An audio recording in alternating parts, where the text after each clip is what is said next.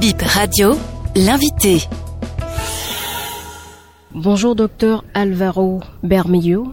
Vous avez effectué une visite au Bénin pendant environ cinq jours. Parlez-nous s'il vous plaît de ce qui a motivé votre arrivée à Cotonou.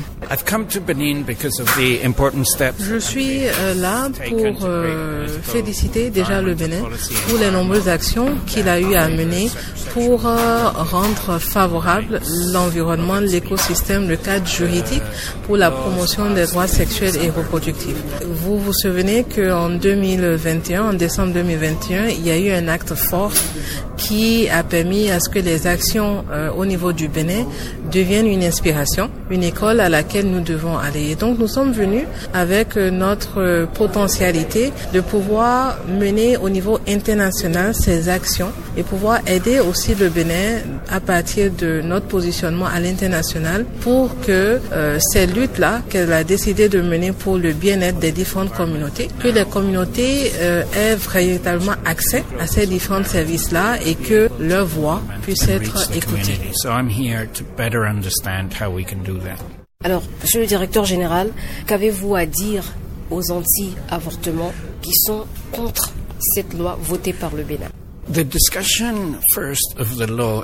Alors la question n'est pas de savoir si il est question de rendre accessible ou pas ou qui ira vers ces services ou pas. Vous savez que quel que soit le cas, quand une femme se retrouve enceinte, peut-être suite à un viol, parce qu'elle a été victime de, de violences euh, basées sur le genre, ou peut-être pour mille autres raisons, et qu'elle se retrouve dans une situation où elle n'a pas envie, ou son corps refuse de porter peut-être cette grossesse, même s'il n'y a pas ce service d'avortement sécurisé, vous êtes d'accord avec moi qu'elle ira chercher par tous les moyens possibles d'arrêter, d'interrompre en fait cette grossesse-là. Et donc ce que cette loi vient faire, c'est plutôt de dire, puisque nous sommes conscients que en se retrouvant dans cette situation, les femmes, nos populations iraient en cachette vers cette solution, et si nous les aidons à garantir leur bien-être en ayant cette possibilité de pouvoir le faire de façon légale et de pouvoir l'avoir à portée de main cette solution. Et pour cette, ces personnes-là qui pensent que l'allègement des conditions d'avortement n'est pas une bonne chose, nous leur disons il n'y a pas de souci. Puisque nous ne sommes pas là pour obliger les gens à aller vers l'avortement, nous disons ne le faites pas. Mais permettons en fait à ce que si jamais des personnes se retrouvent en situation et c'est vraiment en dernier recours que cette solution-là devait être choisie, qu'on soit sûr que, quelle que soit leur capacité financière, quel que soit où elles se trouvent, elles peuvent facilement trouver une personne qui sait comment le faire dans de bonnes conditions pour lui garantir la suivi, sinon sa vie. Les personnes peuvent aller et vraiment être accompagnées de façon professionnelle et sécurisante pour leur bien.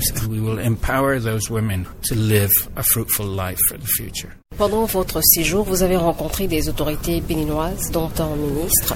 Est-ce qu'il y a eu de nouveaux engagements? Je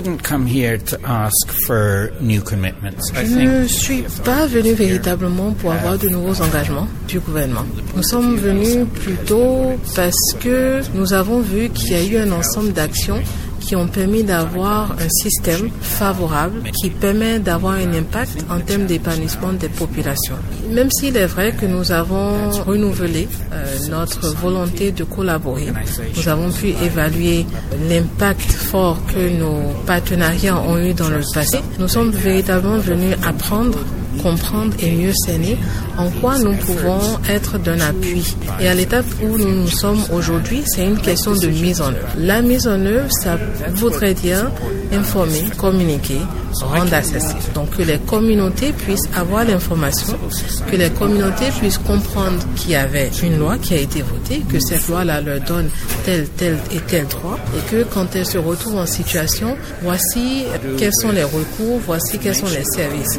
Pas qu'il y ait des services dans une clinique qui soit à 1000 km, mais que non seulement dans les cliniques on puisse retrouver ces services, mais tout près en fait de la communauté, que les personnes puissent tout de suite en, en regardant à gauche ou à droite se dire voici c'est grâce à l'État. Et donc nous, on est plus là parce que c'est le moment pour la société civile d'avoir le lead, puisque ce sont des organisations comme la VPF qui travaillent avec des communautés depuis des années, qui connaissent les communautés, qui échangent avec les communautés, qui ont une véritable relation et qui pourraient aider à ce que l'information aille vers la communauté, mais qu'on comprenne aussi les besoins de la communauté. Et l'IPPF est là pour soutenir et apporter un appui autant que possible au gouvernement, à la société civile, mais également à la VPF, puisque ça fait 50 ans que nous le faisons. Et je pense que pendant les 50 prochaines années, nous comptons apporter notre appui.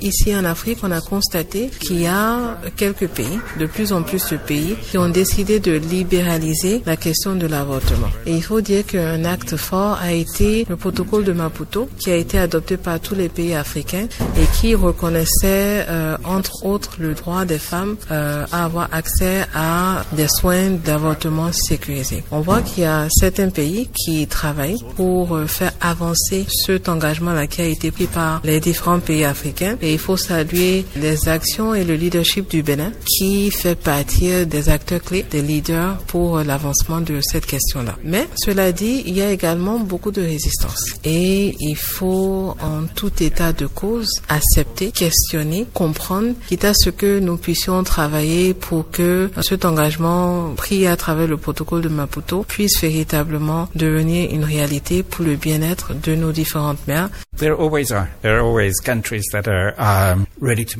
Aujourd'hui, on a quatre pays qui ont véritablement mené des actions pour euh, la promotion du bien-être des femmes à travers l'avortement sécurisé et il y aura d'autres pays qui sont sûrement dans le processus. Si je devais nommer un pays, j'aurais choisi la Namibie qui malheureusement a perdu son chef d'État il y a quelques jours. On espère que malgré le décès, que la Namibie continuera à s'engager dans ce processus-là pour la libéralisation de l'avortement en Namibie. Et nous espérons que vu que tous les pays se sont engagés au protocole de Maputo, qu'ils soient tous des acteurs clés pour le bien-être de la femme, lui permettant de pouvoir garantir le bien-être de son corps, l'épanouissement, quitte à ce qu'elle puisse vivre une vie agréable euh, pour elle-même et pour sa famille.